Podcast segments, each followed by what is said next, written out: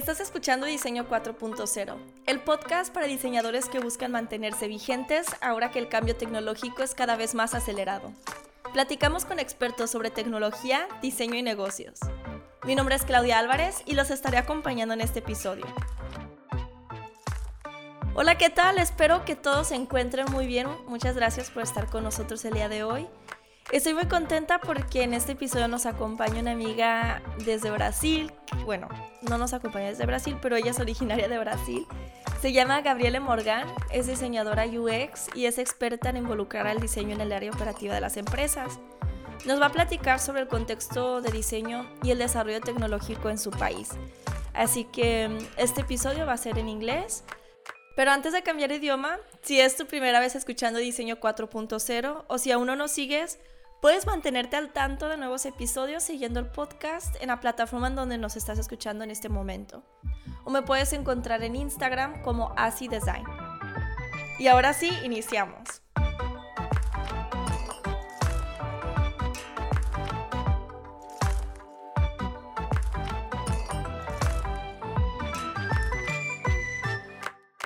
So today we have um, Morgan Pereira with us.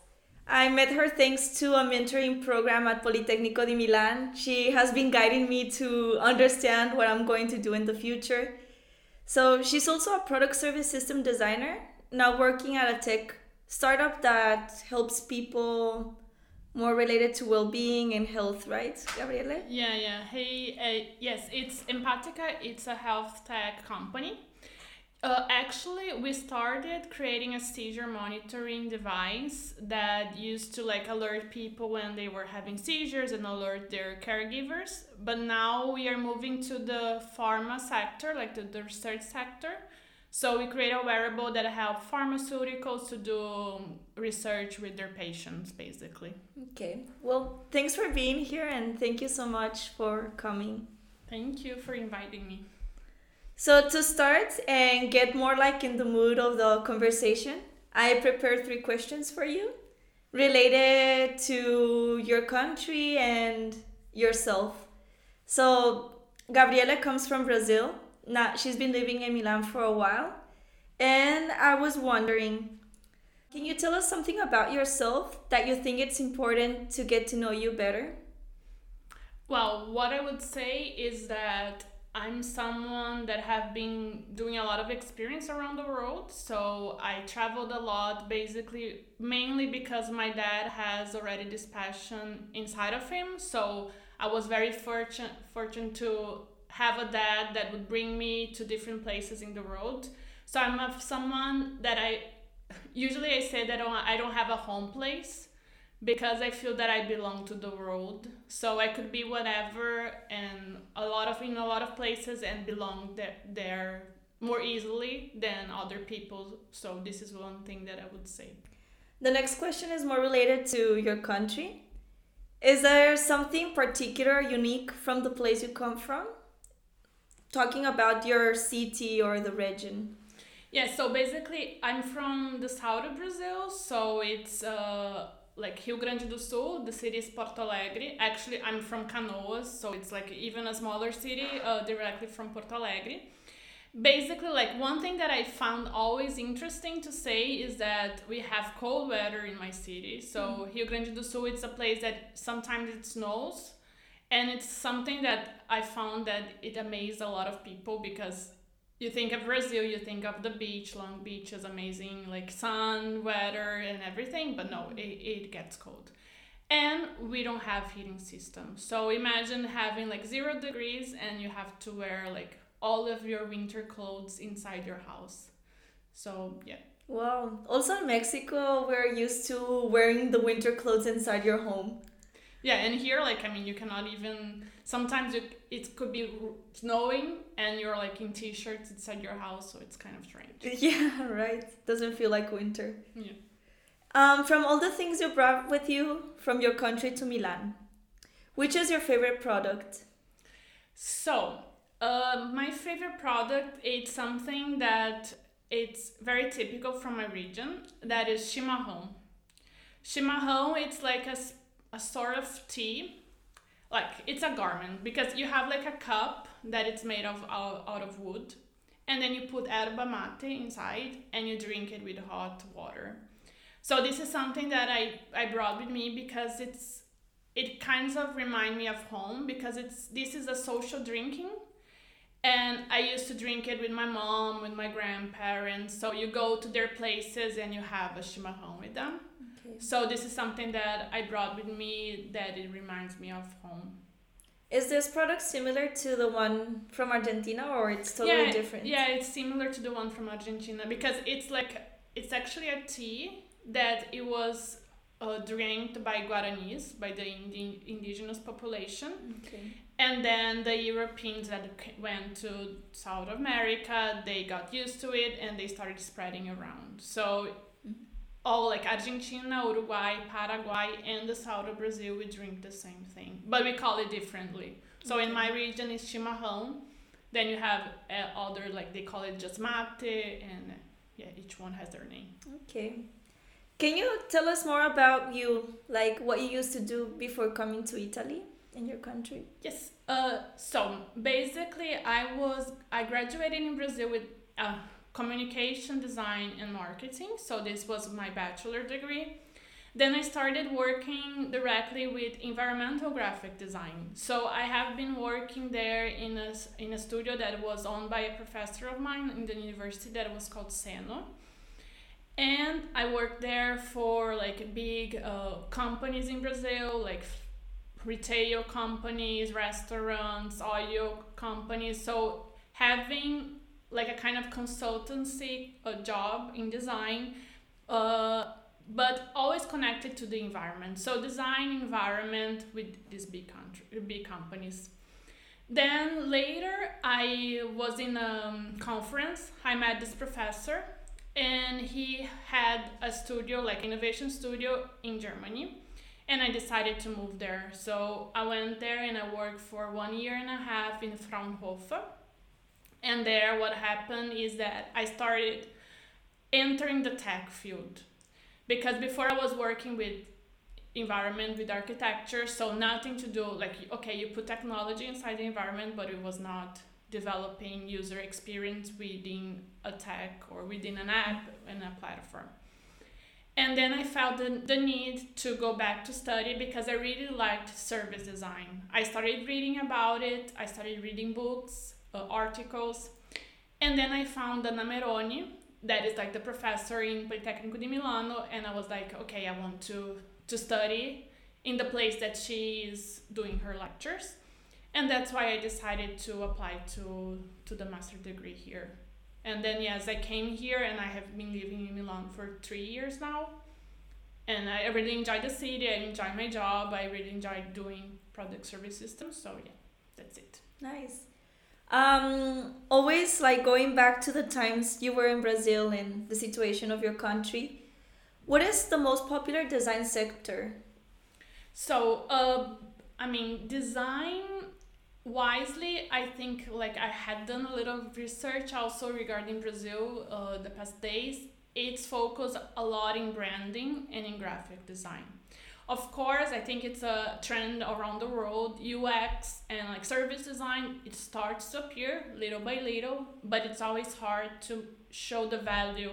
So currently the value is already there in the branding side so people are starting now to push a little bit more in ux and service design.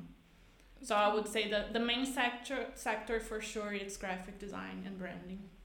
And what do you think are like the biggest challenges that designers face in in your city? Yeah, I mean, design has a problem has a problem in Brazil because we have like design is recognized by the country as an important uh, field of study to help you improve to help you have a, a good company to help you help help you to sell things but you are not like we have a lot of rules in order to become a freelancer designer to open a studio so this is a lot of it's a challenge because one thing people like companies they don't pay a lot for design. You have to prove that design is worth to have to being paid.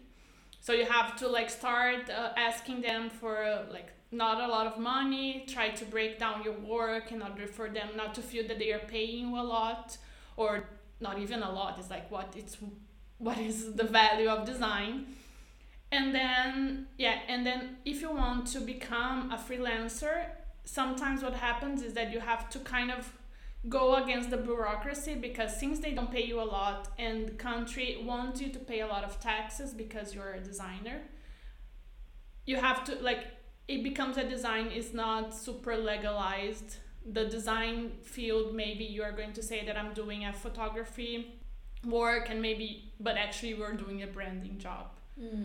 because a photographer has a special uh, policy of taxes that a designer doesn't have. Which is less. Which is less. Okay. I mean the design sector since it's a something it's the rule is that if you have done a university you enter to a sector of taxes. And design enters in the same sector as a doctor, but you know, doctors get a lot of more money than a designer, so you cannot put them in this, the same category of taxes. Mm-hmm. So, this is one thing that it, it makes design okay. We have some at a point a lot of a knowledge that okay design is good you have to do design people do it like get a designer because your company is going to grow and in the other side it's like yeah, but a designer has to pay a lot of taxes, and I don't want to pay you them a, a lot. I'm not going to pay them a lot. So okay. So despite being design so important and people understanding the importance of design, they still are not willing to pay fair enough for the job of yeah, the designer. Exactly. And then you also have to pay a lot of taxes on top. Hmm.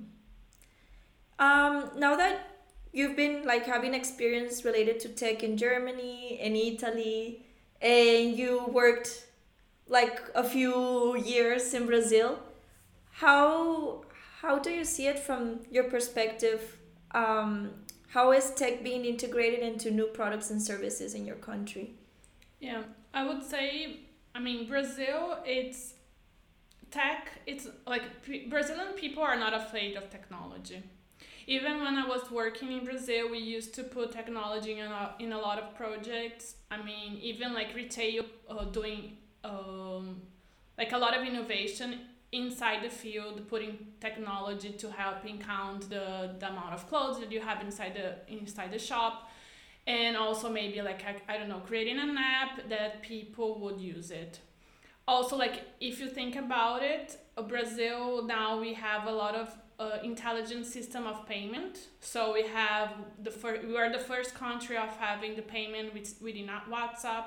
So you can pay things within WhatsApp. So this is a, a breakthrough.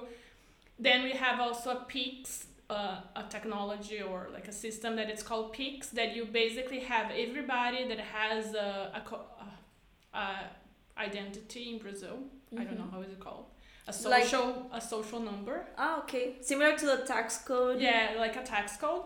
Mm-hmm. So everybody that has a tax code has this Pix that it's a number, and you can pay it with this Pix. So people can do transaction really quickly without taxes, without barriers, because they found out that Brazilians we have a lot of people that are freelancers or like do their own uh, little small business. Uh, I don't know. I sell. I I bake something and I sell that thing, but people are not willing to like just do transaction with money, so let's do it digitally. And this is was like for me, this is something that usually you think about money. People are less secure of using technology when it comes to money, and Brazilians we are open to, even in this field, open to technology. Hmm. And have you seen like um, there's been any consequences or like related to ethical things or yeah mainly the the thing that i saw uh, is that since for for example this one we are dealing with money and you know that in brazil we have a lot of inequalities so we have a lot of rich people and a lot of poor people and uh, it's a huge the the balance like the amount like the uh, the money gap between these people, right? So we have for sure a lot of people that would rob you or we try to like get money from you because uh, sometimes they are like it's horrible because they are surviving with nothing in the month and then it's like their escape to survive is like getting money from other people. It's like robbing you. Okay. so what is happening is that a lot of these things since it was a, a very open platform that you could just get a code and put the code and transfer money it didn't have any barriers it didn't have a lot of security steps people were starting like going and robbing you asking give me give me money to my Pix like put 1000 reais in my Pix so now they had to put a lot of rules in order to have more like control the system. I think they put a, a little bit more steps of security to show that you are you or maybe that yeah i'm sure that i want to put money. Or even i was checking one that they were trying to create was more like you could say that someone was robbing you and that you wanted to fake that you were doing this transaction. And then later you they you could confirm later that if you wanted really to send it or you wanted to have it retrieved the money. So in this sense they had to put a, a barriers in security. Mm-hmm. That first were not taught and then while people started using they felt that no we need it so let's improve it let's iterate it and let's add it up Do you know if there's like uh, many designers involved in these processes? Mm, I'm not super sure. For sure, I mean, from what I, I have been work, uh, not working in Brazil has been like five years, so I'm not super inside the the sector. Like I'm not super inside the design world, but I know for sure that there are designers involved. I think like some, at least some. I hope that there are designers involved that could do like some user research and also help. And I mean, the service itself, it's very well designed.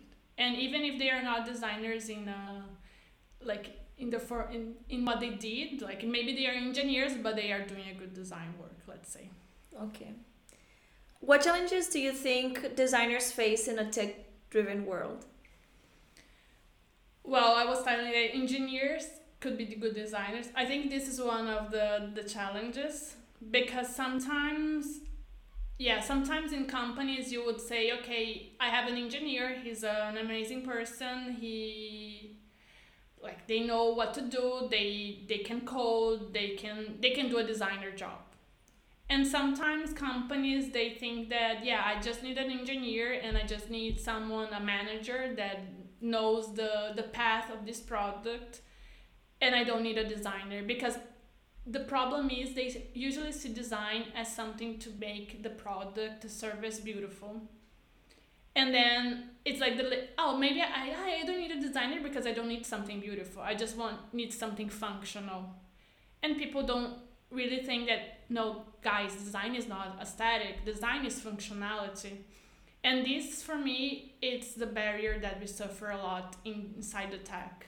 Because design became a synonym for aesthetic for something beautiful. And this is what people uh, like think about design. So this is the the re- direct correlation that they make. Because you say oh that car has a beautiful design or this phone has a beautiful design. But what is design and yeah and then that's the problem for me because even when you start talking when you start talking some companies in tech they say okay because the designer is going to come and they're going to choose the right typography they're going to uh, choose the right color. But no it's not what we want to do. It's like we want to think about the functionality we want to think about the, all the service path especially in service design because sometimes we are not like we're not even good at graphic design Yeah. it's not our spec- like it's not what we do and then it's hard for them to say to think okay she's a good designer but she's not good with colors and how come a designer is not good with colors so it's like kind of this barrier that i feel a Yeah. lot I heard a conversation where they were interviewing a lawyer, Mm. and I think it was someone related to finance. And they wanted to, it was like an experiment to see how much they knew about design. Like, how did they perceive was design or yeah who they thought was a designer. and most most of their comments were related to this thing that you're saying like um, putting more design into something is making it more beautiful Yeah. Or that um, it's more related like to communication design if they know a little bit more of design they know more about communication design Yeah. so they can't imagine how how can a designer get involved into policies or what does a designer have to do with um, a technological service right Yeah. there's like um yeah there's barrier that yeah, there's a lot of barriers. But I mean, if you can advocate for design and start showing them that no, design is not only UI, it's not only interface, they start understanding the power of design.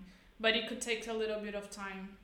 Especially like I'd see in Brazil, for example, like designer they don't like people don't pay much for a design job but they you don't get a lot of money and then they see you as an aesthetic thing and then you have to grow in step by step. Here in italy i feel also this barrier less than in brazil.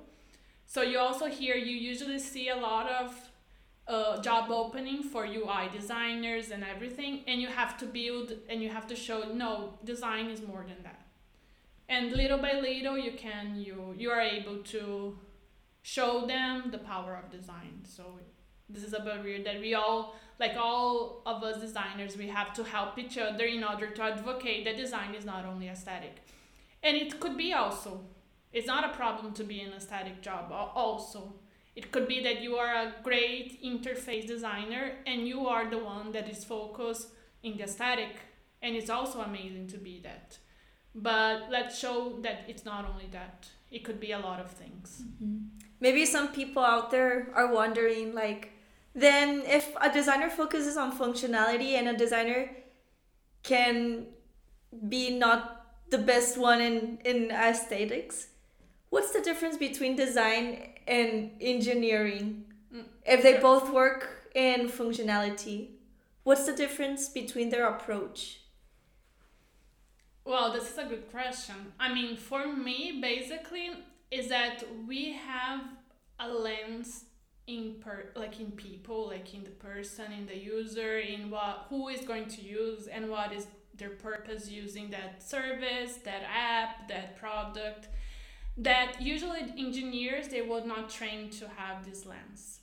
They are trained to have the functionality based on the system, on the code, what they are what it's easier to build, let's say. And we come with the lens of no, let's think about what is easiest for the user. It could be harder to build. Yes, it could be harder to build. Let's then you can break it down with the engineer and do like MVPs and try to to make it simple at the beginning and then growing. But we know we don't think about a lot in the beginning and it's not for me it's not, it's not even good to start thinking about the constraints of the technology of the system. So always think about the user and what they what would be the best experience for them.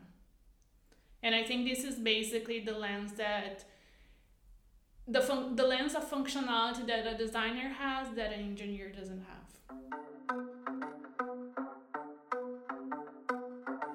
Um, before we finish our conversation, I would like to ask you if there's like anything you would like to share with the community of designers that are listening to us right now.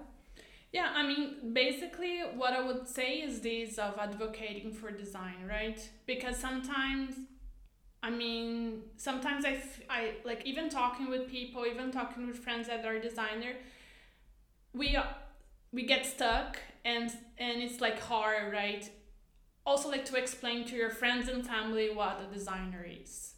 What is design? And sometimes we just get fed up and we say okay i'm not going to even explain because they're not going to understand. But let's try to even like if you meet a random person say what is design right? So then people start this like thinking of design as in a different perspective and open it up. And also for me like design it's something that not only designers like someone that is trained in design can do but everyone can can think about think the world would the world would be better if a lot of people have the mentality of a designer Mm-hmm. So I would say that, like, and let's not get fed up. Let's not uh, stop advocating uh, For design. For design. So yeah. Yeah. And the fact that designers can make things easier to use doesn't mean that only designers can like designers are not the superheroes. We have to work in teams, right? Yeah, exactly. Yeah, we have to think about all the perceptions and everything. Like yesterday, I was in a talk about anthropology, and I was like, yeah, we need to. F- of course, we need anthropologists to like have even more the human lens because they are even even more focused focused on the on the person, on the society, on the relationship. So it's not only yeah, it's not that I'm going to be a designer, I'm going to save the world, but let's build it together, let's help. But everybody like having this design mindset of trying to make it better for the users, it's something that we would try to like everybody think in, co- in a collective way about it. Many times designers work more like a generalist. Mm. Like um, connecting people because they know a part of functionality, but a, a part of what anthropologists know, Yeah. a little part about marketing also. Yeah. So it's like we can be like a glue that brings very bright people together to work towards solutions. Yeah, true. Yeah, and also trying to understand all the points of view and trying to grasp something that other people didn't see, right? That's also something that we, I think, designers, we are trained to do it and we should explore it more. I w- I'm wondering, um, like for the closing questions, what was the last book you read that you liked? So, the last book that I really liked to read was Hood Feminism. That it's uh, a book. I don't remember the name of the author because I'm horrible with names. Later, I can I can check it out. Yeah. But it's regarding like it's it's a girl. It's a black woman actually. She wrote about feminist in a lens of uh, like what is really feminist? And i think it's a book that everybody has to read it because sometimes you think about feminism as a way like yeah it's about women having the same rights as men i mean in the work field for example. Of course we have to fight for that but there is a lot of different granularities within feminism that we have a lot of people that like women that are poor that they don't have even the time to think of getting the same salary of a man and we have to think about these lenses. So this was the book i was i was suffering while reading it mm-hmm. because i i acknowledged things that i didn't think about it before. Because i mean if i think about myself i'm super privileged. I'm a brazilian. I'm here in europe. I had a lot of opportunities. And i consider myself feminist but sometimes i have already a privileged feminist mind. And this book bring, brought me to the reality that it's not like that. So I, I think it's a it's a great book to read it. Okay. Is there like a person that inspires you or a specific type of people that inspire you? I wouldn't say like there is a person that ex- inspires me, uh, but I really like think that people that have the willingness to fight for something or like that they are always there and they are learning and they are like like sponges of the of the environment. These are the kind of people that i'm really interested and that i want to be friends i want to talk. So i think this is it's always about thinking more in the collective and not only in yourself. So this is like what i think people should be more. Like not think about only you and your mindset but always think about yourself as a piece of a system. So yeah, for me this is like some the kind of people that I that I like. Mm, nice. Um, if people want to um, know more about you or get in touch with you, where can they find you? Yeah, you can find me in LinkedIn or also in, in Instagram if you want. I'm open to, to discuss and talk and yeah, you can ping me. Okay. Any specific topic you're most interested in? Oh, so yeah, I mean, I'm working in the healthcare field, so I really like talking about it. And also, I'm really into like service and operation, like design ops. So, thinking about how to structure design inside companies and in the operational of companies, shifting the design of like design as an operational tool. So it's a it's a topic that I really like. Okay, so maybe in the future you should come back to spot to talk speci- Yes. specifically about design ops. Yes, we can do that. Yeah, that will be super great. It's been super nice to speak with you. The time passed super quickly, and thank you so much. I don't know if there's something else you would like to add. No, I'm, I'm just would like to say thank you for inviting me. It was great to talk to you, and yeah, let's do it another round then. Yes, we should.